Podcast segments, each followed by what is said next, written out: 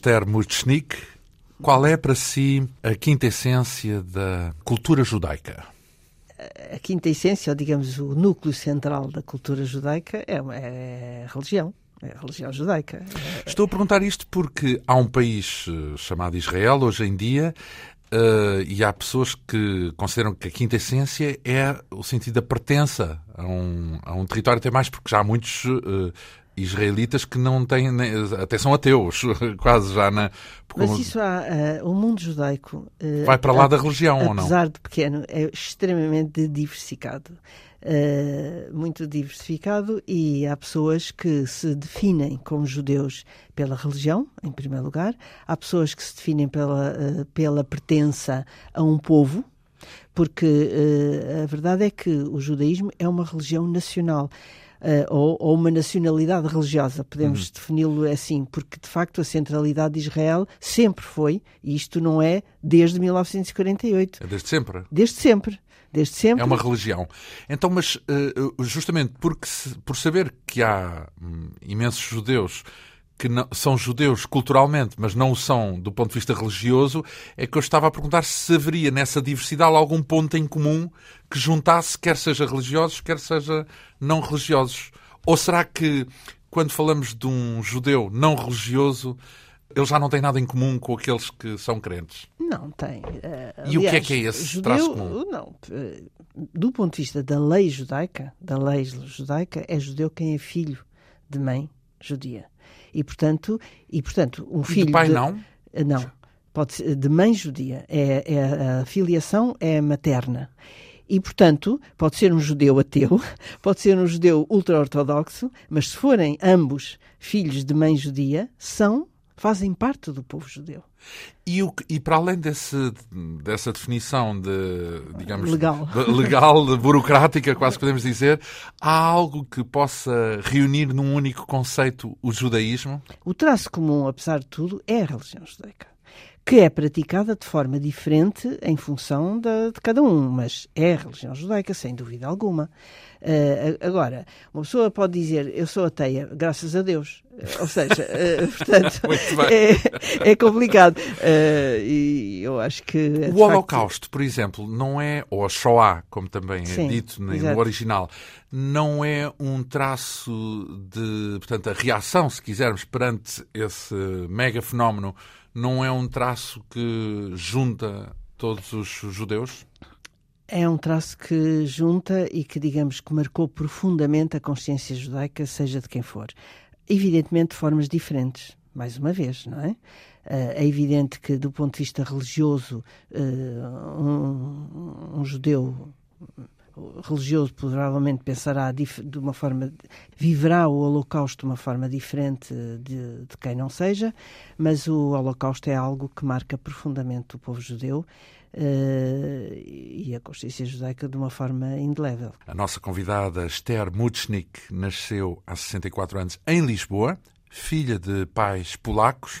A nossa convidada viveu também em Israel e em Paris estudou, eh, nomeadamente, eh, Sociologia na Sorbonne e também Língua e Cultura Hebraicas eh, em Israel.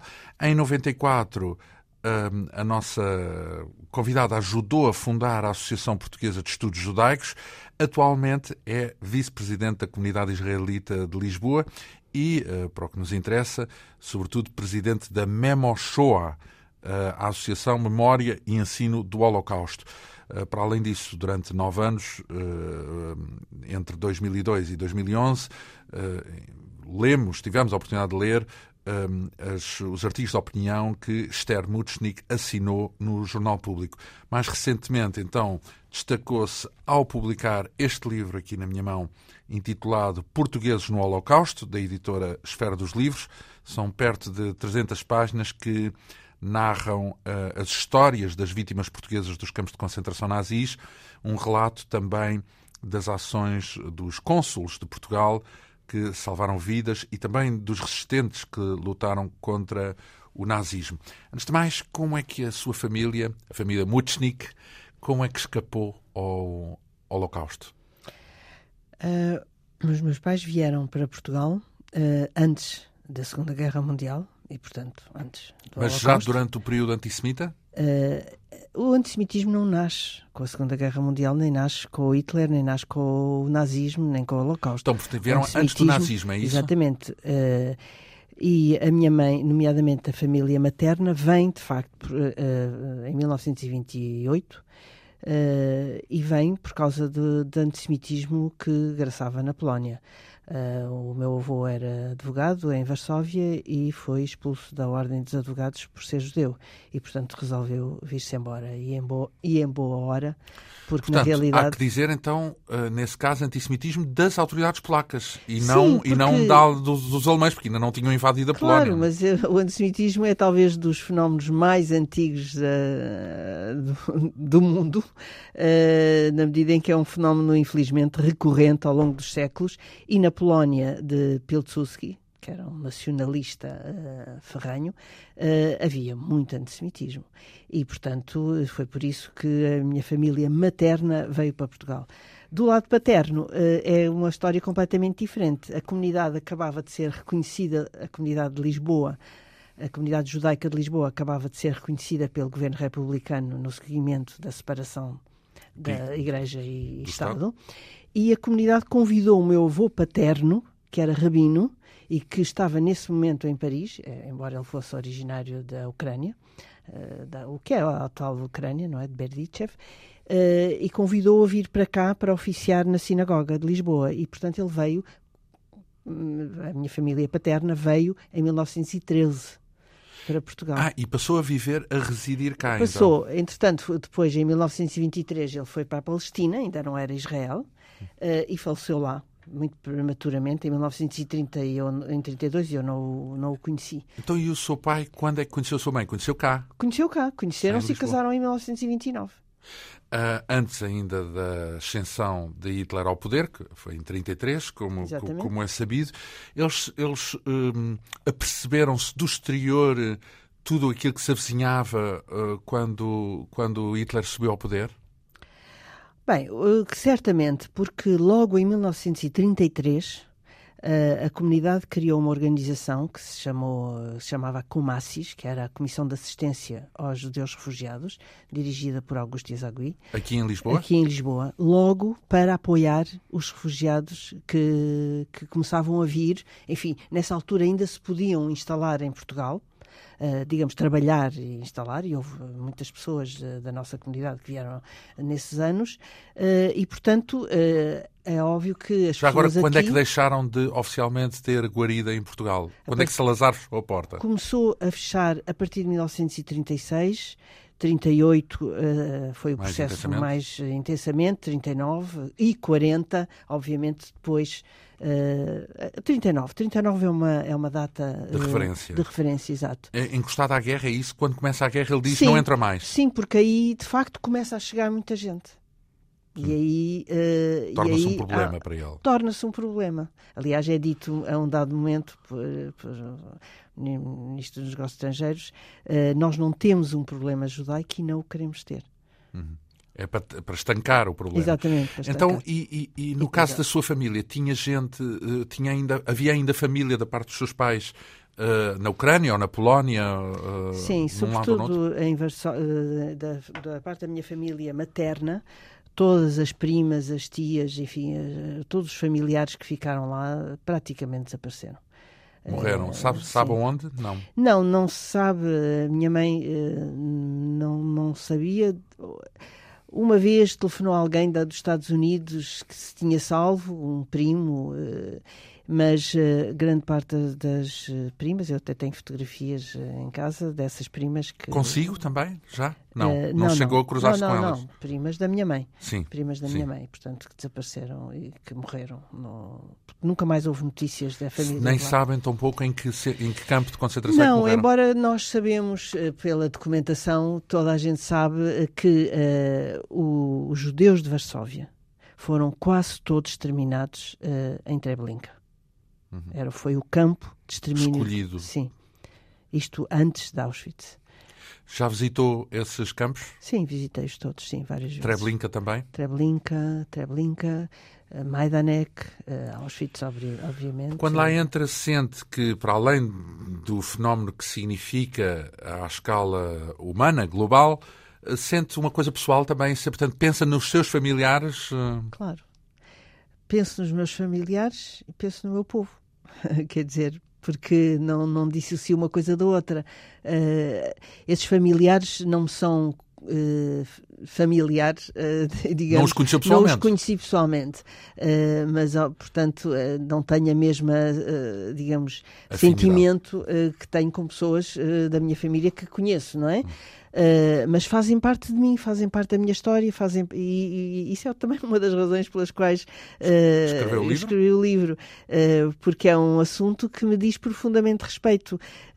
mas que, isso enquanto, enquanto judia. judia. Enquanto judia e enquanto judia, acho que é nazi, portanto que é os judeus da Europa Central, Sim. como sabe. Polaca, neste caso, não é? De neste origem. caso, polaca. Uh, enfim, eu não, mas a minha, toda a minha, minha filiação. Isso por oposição, já agora, por oposição não, como alternativa do judeu sefardita, não é isso? De... Sim, como a diferença cultural. Os judeus sefarditas são árabe, judeus. Sim, são os judeus que, originários da Península Ibérica, em primeiro lugar, que se espalharam pela bacia do Mediterrâneo, não é? Uh, Isto e, é, portanto, Grécia, é, desde a Grécia desde até a Marrocos. Grécia, Império, todo o Império Otomano, uh, exatamente. Marrocos, etc. Uh, e não só, Líbia, Líbano, todo, e, há, Síria, e, há uma, e já agora, Iraque. só aqui em parênteses, há uma divisória dentro da cultura judaica entre uns e outros, ou seja, os ascanazis são bastante diferentes dos sefarditas? É, é uma questão de cultura, de influência cultural. A, a, a, essência religiosa é exatamente a mesma. A religião é exatamente e a mesma. E perante o Holocausto, por Agora, exemplo, é igual, não é há igual, porque também houve muitos judeus sefarditas que foram assassinados. Se bem por que a exemplo, maioria... Os de Salónica. De Salónica. Toda, toda a comunidade de Salónica foi dizimada, toda. Uh, sobreviveram meia dúzia. Quando eram uh, só em Salónica, uh, naquela época eram quase 100 mil. Portanto, e foi, foi tudo dizimado. agora, é, é verdade. Na Grécia, já agora. Na Grécia, sim, sim, Salónica na Grécia. Agora, é, é um facto que a grande maioria dos mortos no Holocausto foram Ashkenazim, sim. Uh, não... Ora, uh, estamos a falar dessa relação próxima por ter até já visitado. Mas desculpe, deixe-me só interromper mas a Inquisição, sobretudo, apanhou os sefarditas, os judeus sefarditas. Sim, é? nomeadamente em Espanha, em Portugal, Exatamente. são praticamente todos. Exato. Não, mas Desculpe. Eh, aqui há um lado também curioso, porque a cultura judaica em Portugal é predominante, historicamente, sefardita. Claro. Mas a Esther uh, já é askenazi e faz parte. A maioria da comunidade já agora tem alguma... É mista. Uh, é o que se pode... Uh, mista é um termo errado. Sim, é tanto de uma origem todos, como de outra. É tanto de uma origem como de outra. Porque esta, a nossa comunidade uh, foi fundada por judeus sefarditas, que originários essencialmente de Marrocos, mas aos quais se vieram juntar ao longo, já no final do século XIX e todo o século XX, vieram-se juntar os judeus askenazis e, portanto, uh, e, e, tudo frequenta a mesma sinagoga Sim, e a é mesma comunidade. E, portanto, Sim, não, não tem Já não, não há, há uma distinção tão Exato. nítida. Ora, um dos pontos interessantes deste livro é que, de facto, faz uma espécie de um um relato tão completo quanto possível de muitos portugueses que intervieram no Holocausto e uh, não falamos apenas de Aristides Sousa Mendes, que é, é, é sem dúvida a figura Uh, mais conhecida. Que mais conhecida e que se destaca pelo papel que teve na, na, na, a salvar uh, muitos judeus. Há muitos outros nomes que, para o senso comum, passam despercebidos e é isso que o livro tem de interessante. Vai buscar muitas pessoas, vai, vai arrancar muitas pessoas de uma, uma espécie de um anonimato, pelo menos nos dias de hoje, e que tiveram o seu papel. E então eu proponho-lhe uh, relembrarmos uh, alguns desses nomes, algumas dessas pessoas, uh, para tentarmos ver o que é que fizeram e em que é que se destacaram no que diz respeito à, à forma como atuaram durante esse período trágico, durante, durante o Holocausto. Um, antes de mais, por exemplo, sobressai aqui um, a figura de Baruch Leão Lopes de Laguna, quem foi este, este Baruch, homem? Uh, Lopes Laguna foi um pintor, foi uma vítima. Portanto, é um homem que é, foi um grande pintor uh, do século, nasce ainda no século XIX. Viveu onde? viveu na Holanda, não é? E ele é uh, ele torna-se um grande pintor ele é ele é órfão logo, no, no, tem uma, um início de vida difícil, uh, mas é apanhado, é apoiado pela comunidade que cedo percebe a sua capacidade de criativa, de, criativa e, portanto, ele vai estudar para uma escola e torna-se um dos grandes pintores uh, do século, ainda do século XIX, princípios do século XX. Uh, infelizmente, ele é um daqueles que será, ele, ele esconde-se, mas apesar de tudo, ele é apanhado pela Gestapo e, portanto, deportado para Auschwitz, onde morre. Este, uh, o nome dele eh, indicia, claro, que tem relação com a cultura portuguesa. Leão Lopes de Laguna é, ele é, é de origem portuguesa. Ele é de origem portuguesa, exatamente, se não me engano, de Trás-os-Montes. Uh, e, e, portanto, mas ele nasce uh, já na Holanda. O, o, pai, os pais, é que nascem em Portugal e vão para, Uh, e, portanto, ele faz e parte. Vão para a Holanda. Uh, sim, mas no século XVI. Ou seja, ele faz parte daquela, daquele grupo de pessoas uh, que se reuniam, que se mantiveram fiéis a Portugal e à cultura e ao judaísmo português em torno da grande sinagoga, da Genoga, como, como os judeus sefarditas chamam a sinagoga, a, sinagoga portuguesa de Amsterdão. Falavam português, por exemplo? E eles falavam, até ao século XIX, Uh, era a língua utilizada em todos os documentos e mesmo entre eles. Uh, depois começam a, a, a, diminuir, mas as orações na sinagoga ainda se mantinham, mantinham em, em, português. Aliás, ainda hoje ainda há algumas orações que são em português. E esses homens e essas mulheres mantêm-se ao longo de três séculos em torno da sua sinagoga. Uh, na Segunda Guerra Mundial, uh, uh, e quando a Holanda é ocupada pelos nazis, eles apelam a Portugal invocando essa ascendência judaica. Eles já não eram, eles já não, a ascendência portuguesa, desculpe. Eles já não eram portugueses nos seus papéis, sim. nacionalidade, mas tinham essa ascendência, falavam e, e sobretudo, mantinham toda essa tradição uh, sefardita portuguesa em torno da sua comunidade e da sua, in, imploram a Portugal o salvamento e, e, de facto Portugal não, não, não os salva, porque não eram nacionais de Portugal. Uh, quantos eram? Quantos... Eram 4.300 e sobrevivem cerca de 500. Uh, morreram sobretudo aonde? Em Auschwitz. Auschwitz. Auschwitz. ele, há, há dados sobre uh, o percurso uh, de Baruch Leão Lopes de Laguna desde que foi uh, detido, preso e levado para Auschwitz? Não, sabemos que ele foi... Foi gaseado ou morreu de... não se sabe disso também? Muito, por, muito provavelmente foi gaseado. A, a, a maioria das pessoas maioria, eram logo Sobretudo por causa da idade que ele tinha. Porque ele já não era um homem novo e, portanto, já não prestava para, para, para o trabalho, Trabalhos, digamos, entre, entre aspas, aspas, não é? E de maneira que essas pessoas eram gaseadas praticamente logo à, à, chegada. à chegada. Logo à chegada. Portanto, muito, muito provavelmente foi gaseado logo à chegada.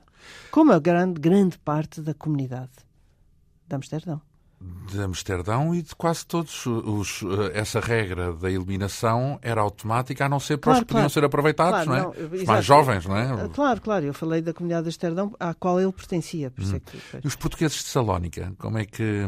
Como os portugueses de Salónica é, é um caso um bocado diferente, porque os portugueses de Salónica o governo republicano, logo em 1913, uh, eh, deu uh, alguns documentos, de, eram chamados, eram, documentos provisórios de nacionalidade. e depois mais tarde. Porquê? Já agora em que sentido? Para, para os acolher de, de, novo? Sim, não, não era bem para os acolher, mas digamos para mostrar, tal como a Espanha o fez, a Espanha também o fez. Uh, que era e, ecuménico. Era, as... Era, era, uma, era no sentido de melhorar a imagem externa da República.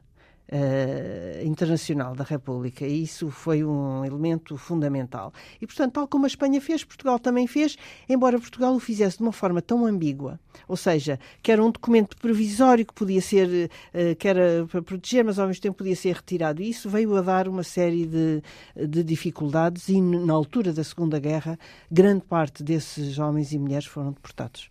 Na mesma? Na mesma. Foram para onde? Para que campo de concentração? Bergen-Belsen, foram para Auschwitz, foram para uma série de campos, mas foram sobretudo para Auschwitz. Os, os, que, os que eram. Alguns conseguiram refugiar-se em Portugal? Alguns desses de Salónica? Sim, eh, mas esses foram os que eh, tinham imigrado para a França. E Portugal salvou cerca de 200 uh, pessoas uh, que eram de origem de Salónica, mas que estavam em França. Porque quando o Império Otomano cai. Quando se diz Portugal, não era Portugal. Foram homens. É, no tal contexto do Aristides Sousa Mendes. Portanto, fugindo às. Ou foi oficial? Foi... Não, não, foi oficial mesmo. Uh, porque uma coisa é, o Aristides Sousa Mendes salva uh, essas pessoas contra as regras uh, de Portugal, do Ministério dos Negócios Estrangeiros, de Salazar, mas salva-as pessoalmente e no início da guerra, ou seja, quando a França é ocupada pelos nazis em junho de 1940. Agora nós estamos a falar de pessoas que são salvas. À porta já, do Holocausto. Uh, não, não, já muito mais tarde, portanto em 43, 44. Era quando estavam a ser. Foi, foi no pico da, da é, chacina, O é? pico é o 42. É quando começam. É quando é o ano de 1942 é o ano mais trágico do Holocausto, uh, em que são assassinadas. Uh, Centenas de milhares? Uh, mais do que centenas de milhares. Uh, penso que nessa, só nesse ano são perto de 2 milhões que são assassinados. Porque é quando, é, quando se dá a invasão, uh, no verão de 41, dá-se a invasão da União Soviética, aí começam aquilo que o padre uh, Dubois, que escreveu a Shoah, par balle, eh, ou seja, através de tiros. De ah, uh, sim, uh, sob, sob fogo, debaixo de fogo. Debaixo de fogo. Uh, e, e, de facto só aí são assassinados milhares e milhares e milhares de judeus, de judeus. e não só judeus, também também ucranianos, russos, sobretudo, e, e, e populações civis não, não só os judeus naquela. Portanto, a barbárie, digamos que. A barbárie começa lugar... exatamente no, no, último trimestre de 1941 e continua. Uh, e, só, e é criada a galáxia dos. Do, isso é uma coisa inédita uh, na história da humanidade, que é criada uma galáxia de campos exclusivamente votados para o extermínio. Porque até aí uh, não era uma coisa exclusiva, era isso? Até não, aí... porque uh, os campos de concentração não eram especialmente vocacionados ou exclusivamente era para, para deter, eram locais de detenção. Eram locais de detenção, trabalhos forçados, onde morria imensa gente, mas não tinham essa. Fábricas da morte. Eram, exatamente, estas eram fábricas da morte.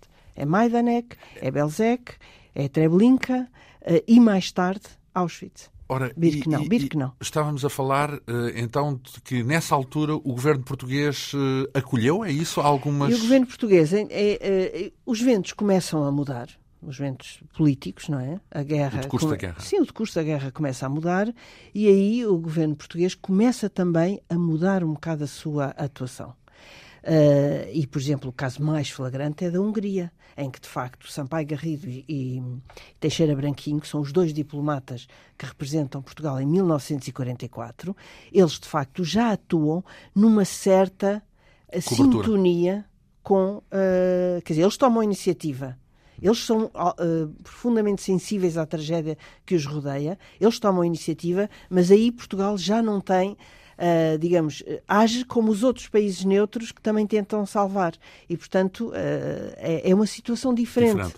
Então, já agora vamos falar dessa figura, porque é importante, Carlos de Sampaio Garrido, porque nós todos uh, temos presente o exemplo de Aristides Sousa Mendes, mas isso numa altura justamente onde isso era, ele, uh, na verdade, que queimou a sua vida profissional por causa, por causa desse gesto uh, humano, e, um, eh, mas uh, ele é reconhecido atualmente, vá lá, como chamado justo, não é? Como uma, uma das pessoas que é, no fundo, reconhecida pelo Estado, oficialmente pelo Estado judaico, como um, um, homem bom, não sei se justo, qual é a definição para os homens, é, uh, para os é, chamados justos, não é? É exatamente, os homens que põem acima da sua própria... A moral, uma moral superior, acima, exatamente. Uh, ele é reconhecido como justo, mas há um segundo português que também é reconhecido como justo, que é justamente este Carlos de Sampaio Garrido, trabalha então em Budapeste. Quem é este homem? Este homem é um diplomata... Uh, mas que eh, é um diplomata que é destacado para Budapeste em 1939. Ora, uh, Budapeste só é ocupado, a Hungria só é ocupada pelos nazis em março de 1944. E, portanto, mas eh, entre 1939 e 1944 Uh, Mas a, havia um regime fascista, Havia um é? regime fascista que vai, evidentemente, que vai uh, limitando todos os direitos e perseguindo os judeus, mas sem atingir o drama que atinge uh, os outros países. O extermínio.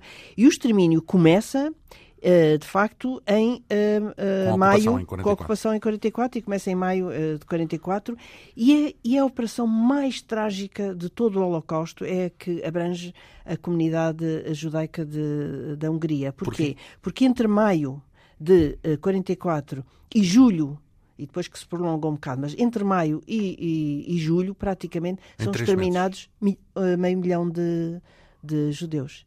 Ou seja, é a operação no mais no, eh, no a concentração, a concentração de, da chacina a uma e, escala e no período em que a Alemanha já tinha perdido a guerra, o que mostra o, o, a senha antissemita, o ódio profundo. Sim, já vamos que, perder, mas ao menos ainda matamos a, liquidamos o, o, máximo que pudermos. Sim, sim. Uh, ora, Sampaio Garrido era um homem que já conhecia bem a sociedade, porque estava lá desde 39. 1939. Era um homem profundamente antinazi todas as suas convicções. Ele tem uma carta que eu cito no livro em que ele de facto eh, mostra o, seu, o seu execra, portanto, a, o desprezo. nazismo, o desprezo e a rejeição daquilo. E, portanto, ele vai, tem uma secretária judia, uh, que é a Magda uh, Gabor, que ele, que ele salva. Sim. Ele salva a família Gabor. Ele salva a família toda Gabor. Uh, uh, e, e, portanto, ele é sensível a todo o que está a passar e conhece muito bem a sociedade. E ele é dos primeiros representantes dos países neutros a, a esconder uh, judeus. Em casa, é isso? Na, na, não é na sua própria casa, mas nas instalações da embaixada. O que, ao princípio, até desagrada a Salazar. mas depois de facto, todos os países Quando neutros... Diz esconder, não é bem esconder, então é abrigar. Abrigar, sim. Não, é que esconder é ninguém sabe que lá estão. Ele e outra coisa... um bocado porque ele não revela a nacionalidade, a origem judaica de, de grande parte da... Ele não, ele não salva só judeus, ele salva pessoas que também não são judias. Mas ele não revela a origem judaica de... porque sabe que esse é um... E é isso é, um é a parte ponto, escondida, digamos. É a parte escondida. E uh, pronto, que depois é, obviamente, que é revelada e aberta e tudo isso, mas no início ele não revela logo. Isso até dá aso até um, é um, um atrito com Lisboa. Uh, e não é estranho ao facto dele ter sido, uh, a um dado momento, substituído pelo Teixeira Branquinho. Só que os dois diplomatas Teixeira Branquinho cai em pleno, ele entra, vai para Budapeste em junho de 44, portanto, em plena situação de Vinha de onde? De, de Lisboa, uhum. portanto. Uh, e ele, e portanto, os dois, uh, Sampaio Garrido vai para, não vem para Portugal, vai para a Suíça e continua a dar orientações a Teixeira Branquinho sobre quem salvar. Digamos, ganham cumplicidade, é isso? Ganham cumplicidade e os dois fazem tudo o possível para salvar. E, e, e o, eh, o balanço eh, até hoje que se faz do, do seu salvamento são de facto uh, mais de mil uh, pessoas que, que eles salvam.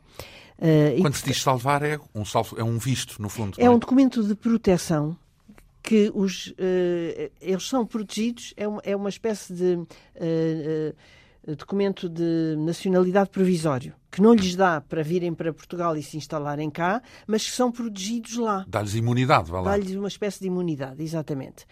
Que no final o governo fascista húngaro não respeita. Que mata na mesma, é isso? Uh, no final há um relatório, quando já o Teixeira Branquinho e o Sampaio Garrido já tinham vindo para Portugal, e há um relatório do cônsul que fica lá, uh, em que diz que a casa de proteção, porque há uma casa que, que os protege, foi invadida, foi invadida e, são, e 10 uh, são mortos. Portanto, são, são deportados e uhum. mortos. Uh, e, portanto, no final, o governo húngaro já não, já não respeita essa imunidade. Não só para Portugal, é para a Espanha esses também. judeus não chegam a vir para Portugal, então. São tão protegidos, mas não, não vêm para cá. Alguns conseguem transitar por Portugal e vão para os Estados Unidos, como seja a família Manfred Weiss que é uma grande família, era da família mais rica de Budapeste.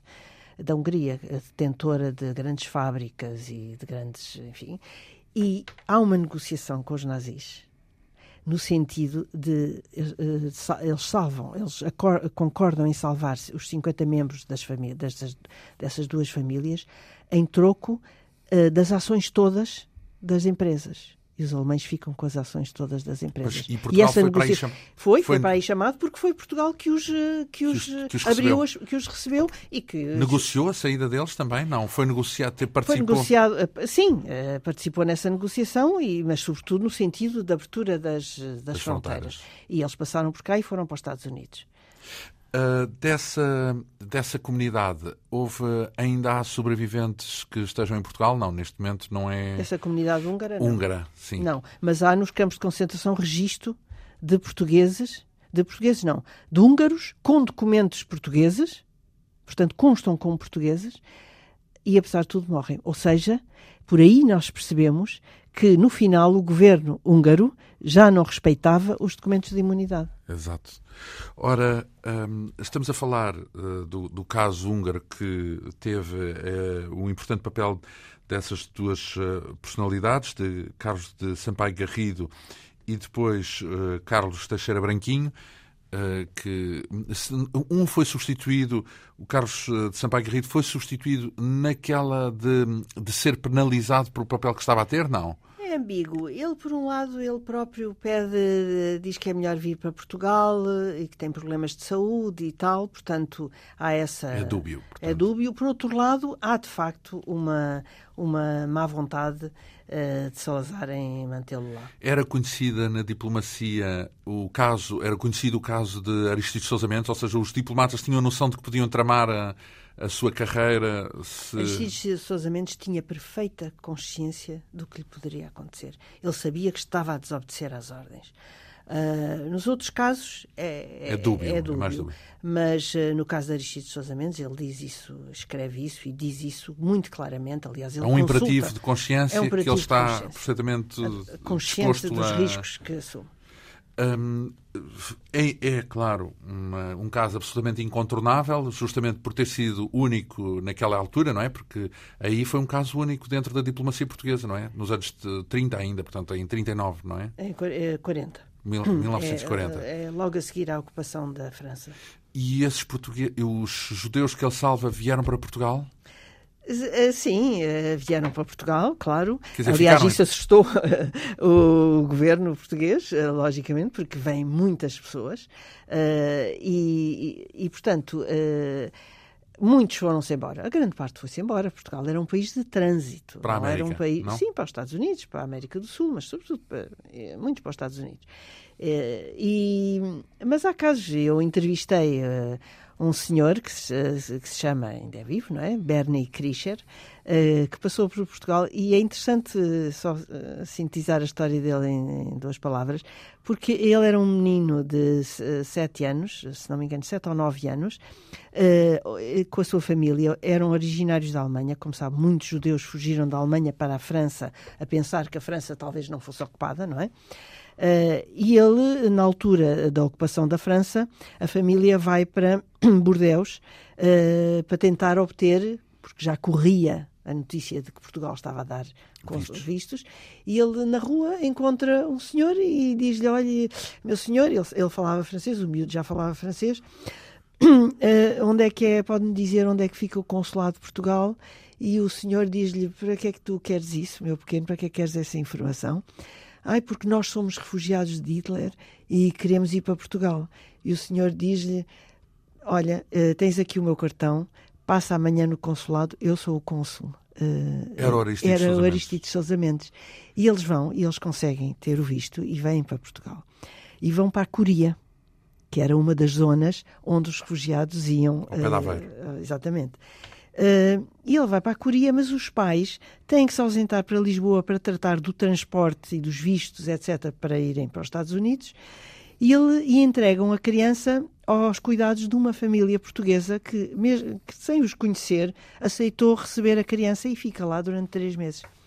E ele diz nessa entrevista que, eu, que, eu, que ele me deu, ele diz, eu fiquei tão grato a Portugal e tão grato a essa família que... Uh, constantemente eu volto a Portugal pelo menos uma vez por ano ou uma vez dois em dois anos para visitar essa família. Mas ele continua e ele diz: Mas mais do que agradecer a essa família, a minha forma de agradecer a Portugal é eu próprio praticar o bem. E é por isso que ele criou uma fundação de apoio aos refugiados do Camboja, dos Khmer Vermelhos. Atual, atualmente. Atual, atualmente. Uh, e hoje vive entre, entre o Camboja e os Estados Unidos. Uh, serviu de exemplo e, serviu de ele exemplo, próprio acolhe refugiados agora. Porque é preciso dizer que, se é verdade que uh, o governo português tentou limitar a vinda de refugiados, a, a, a sua população foi muito solidária. A população às vezes nem sabia. A população portuguesa. O povo português. Sim, o povo português. O povo português, muitas vezes, eh, aquelas pessoas das aldeias, das terras, se calhar nem sabiam porque é que os refugiados estavam cá.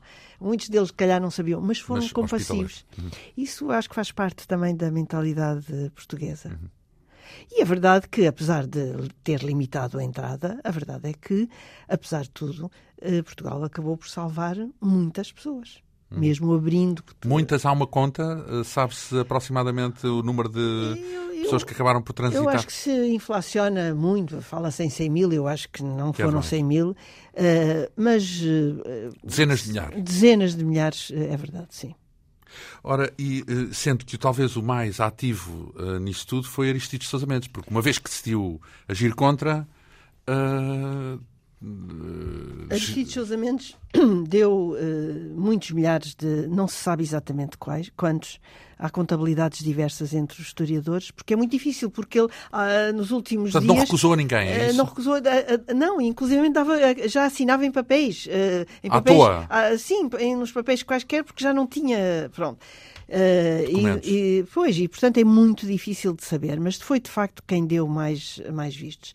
Agora, houve. Ele é houve... é conhecido, a figura dele é conhecida em Israel, por exemplo?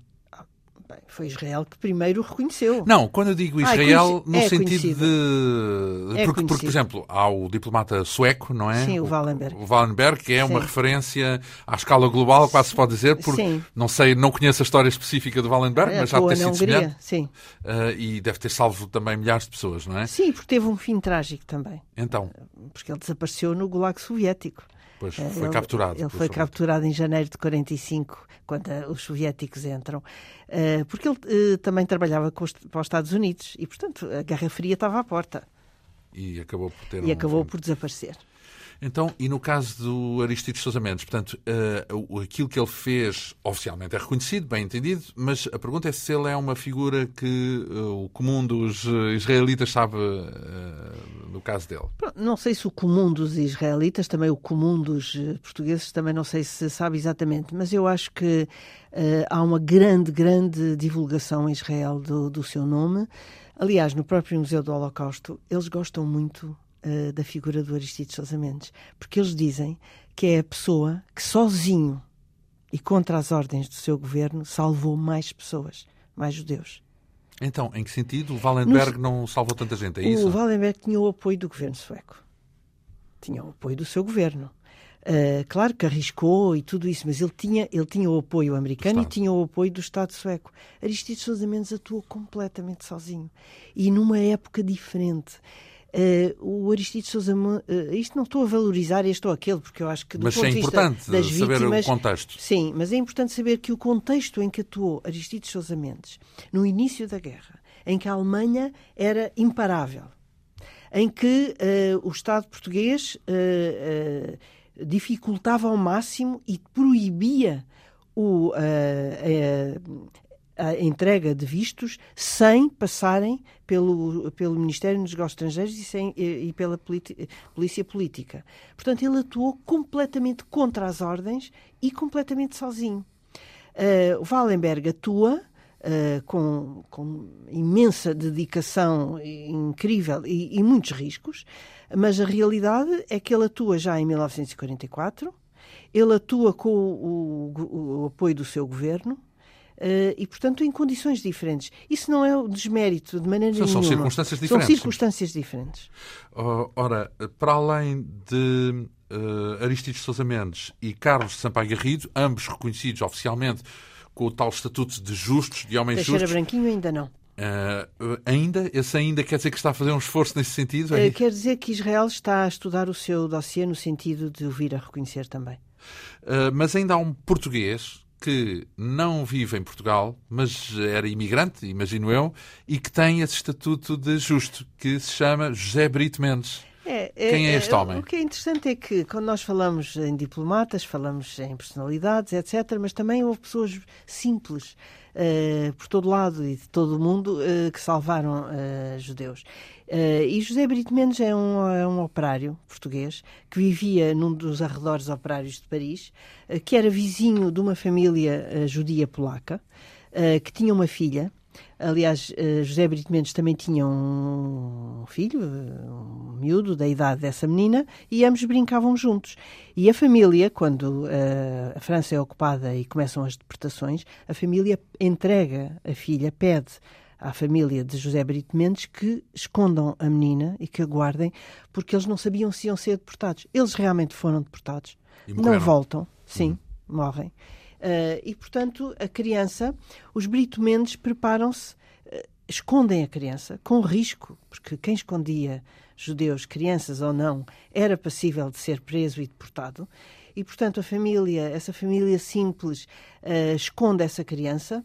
Uh, e uh, no, e no a final Cecil, da guerra, a Cecil, hum. esconde a Cecil e aliás mandam os dois, o Jacques, que era o filho deles, e a Cecil, que era a menina polaca, a judia polaca, uh, mandam-nos para uma quinta para a província, as crianças salvas, e no final da guerra eles preparam-se para adotar a Cecil, que vigiam já como filha, não é?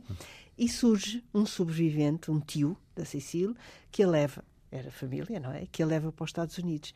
E eles nunca mais se encontraram em vida. A Cecil ainda foi à França à procura de, da família, da família não encontrou e morre nos Estados Unidos sem os encontrar. Mas, graças à internet e às associações das crianças escondidas, que se, que se criam depois da guerra, uh, muito depois da guerra, uh, os, a filha da Cecile encontra o Jacques, Portanto, o, ainda o, o, o, amigo, o amigo, fundo. o amigo que era quase como irmão, encontra como se fosse o tio. Exato. E o Jacques uh, tem essa frase muito bonita que diz: se os nossos filhos se encontram, então a história continua. Uh, e a história continua de certa maneira. E então a, a filha da Cecile uh, enviou todos esses testemunhos para o Yad Vashem, portanto para o Museu do Holocausto, que, para a autoridade que, que entrega esses E decidiram atribuir o estatuto decidiram de justo. Ao, ao casal. Aos ao dois, casal, portanto, dois. aos ao Brito Mendes, no fundo. Aos Brito Mendes, exatamente. Uh, sendo que a família de Brito Mendes, José Brito Mendes, continua em França, é isso? Pois, continuou em França e, portanto, provavelmente ele não consta dos justos portugueses, porque provavelmente já teria é justo como francês. E justo como francês. Aliás, ele é identificado oficialmente como Joseph e não José. Exatamente. Ainda que, ainda que seja José, é, mas pronto, há é, aquela Joseph Brito Mendes. Brito Mendes. uh, ora, depois temos também a referência de uma aristocrata, da infanta Maria Adelaide de Bragança, que hum, vive em Viena e que também tem o seu papel de resistência e de combate. É uma história interessante. É como se vê como, no fundo, a solidariedade e o, e o humanismo e a coragem Uh, não tem não tem estatuto, quer dizer, é, é ricos e pobres. É ricos, pobres, operários, diplomatas, princesas, e é de facto uma princesa uh, neta de Dom Miguel II, não é? Uhum. Que está exilada uh, na Áustria. Uh, que se revolta contra o Anschluss, portanto, a anexação da Áustria pela, pela Alemanha, Alemanha uh, e que decide juntar-se à resistência. E é uma história muito bonita e, e é uma mulher que, enfim, tem tudo e, enfim, que vive um exílio, mas um exílio, digamos, dourado, digamos assim, e que, apesar de tudo, a sua, a sua consciência a impele a juntar-se à resistência uh, antinazi. É perseguida? Ela é perseguida, é presa.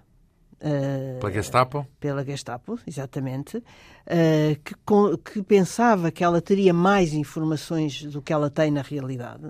Ela não tem essas informações, mas ela, aliás, é presa por ouvir uh, a, rádio, a rádio clandestina. Uhum. E, e, depois, quando ela sai da prisão, ainda desenvolve uma atividade mais mais intensa uh, na resistência, uh, é de novo presa. Uh, até que, pronto, depois é libertada depois é, enfim, depois vem para depois acaba por vir para Portugal depois da guerra, onde continua a dedicar-se a, a, atividades de cariz humanitário. Portanto, é uma mulher que, cuja consciência de convicções, sobretudo católicas e humanitárias, tal como Aristides Sousa Mendes.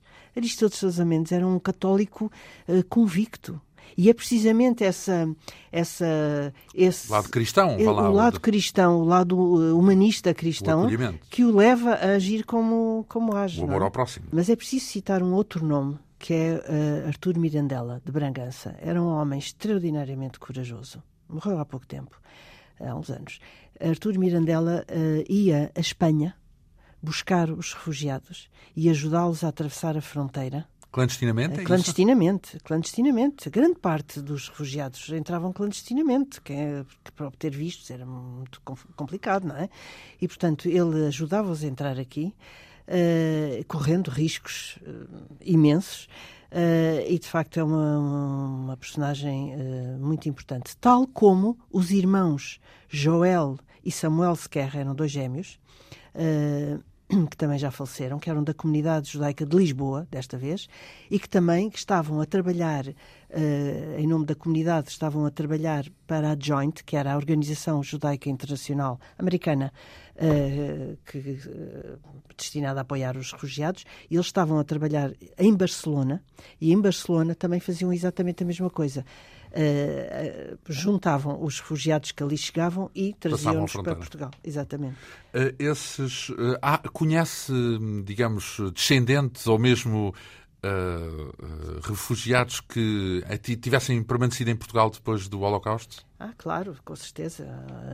aliás, eu entrevistei no livro estão, portanto, estão extratos dessas entrevistas de, de algumas dessas pessoas. Entrevistei uh, refugiados que permaneceram em Portugal e sobreviventes também. Há um, uma entrevista que talvez uh, sobressaia pela circunstância em que decorre, porque é uma senhora agora já bastante idosa, a senhora Lieberman. Um, como é que foi esse, esse contacto? Porque é que impressionou tanto esse contacto? Essa é uma mulher extraordinária. Ainda hoje, ainda, ainda havia esta semana. Zina Lieberman. Zina Lieberman. Zina Lieberman nasceu em Riga. Nasceu em Riga, de uma família judia de Riga, pronto. Eh, era uma comunidade pujante. No Báltico, portanto. Sim, eh, muito importante. E ela, no verão de 1941, vai passar férias à Lituânia. E aí é apanhada pela invasão soviética, pela invasão de, nazi, da União Soviética, é imediatamente deportada, levada para um gueto, com um grupo de amigas, porque ela estava com um grupo de amigas são levados para um gueto e depois são levados para um campo de concentração. Uh, Stutthof. Stutthof, era campo de novinha, Stutthof. isso? Portanto, era, era ela tinha 19 anos. Hum. Ela, uh, e vai com um grupo de amigas. Uh, passam os anos da, da guerra, praticamente os anos todos uh, lá, uh, nesse campo, sobrevivem e ela explica que conseguem sobreviver porque elas são um grupo de amigas muito coesas e dão-se força umas às, umas às outras. Isto de facto mostra como essas coisas. Exatamente, é, é muito importante. Uh, entretanto, uh, depois, uh, quando. Foi uma sorte ficarem juntas. Foi uma sorte, sim. Houve uma ou outra que morreu, mas apesar de tudo, o núcleo aguentou-se. Aguentou e depois, no final, já em 44, elas, são, elas são levadas pelas chamadas marchas da morte pelos alemães que querem uh, fugir da frente russa. Fugir da frente russa. E, portanto, uh, e aí ela tem momentos em que ela não consegue já, ela acha que vai morrer, que, vai morrer, que já não aguenta mais, porque essas marchas eram violentíssimas. Eram centenas de quilómetros a pé, na neve, no, enfim, com uma pouquíssima comida. Sim, com Por as isso, pessoas completamente... Completamente já sem forças nenhumas e, portanto, morriam aos milhares, enfim... E ela, a um dado momento, e ela conta que uh, a um dado momento os alemães abandonam-nos, porque os russos já estavam mesmo a, a chegar, uh, e ela conta que, que quando chegam os russos, elas uh, é, um, é uma alegria enorme, mas ao mesmo tempo ela diz isto, eu e a minha amiga, que agora não me lembro do nome da amiga, mas pronto, eu e uma amiga juntámos a um canto e então começámos a chorar. Ou seja, que durante cinco anos tentaram manter aquela a força, a força uh, e que de repente tudo desaba. Uh, Pronto, e depois é uma senhora, ela vai, ela consegue ir para a Palestina, ainda não era o Estado de Israel, ela, enfim, com, com uma data de peripécias, ela fica em Chipre, os, os ingleses abarram os barcos, como sabe, naquela altura a imigração para a Palestina estava fechada, uh, praticamente fechada pelos ingleses, uh, ela vai para a Palestina e aí conhece um polaco português, um polaco que vivia em Portugal, Uh, e uh, pronto, apaixonam-se e resolvem e casam lá e, e, resolvem vir para Portugal. E portanto ela vem para Portugal, uh, ainda assiste à, ao nascimento do, do Estado de Israel em 1948 e depois volta para, e depois vem para, para Portugal, onde ela fez toda a sua vida, portanto tem filhos, netos, etc.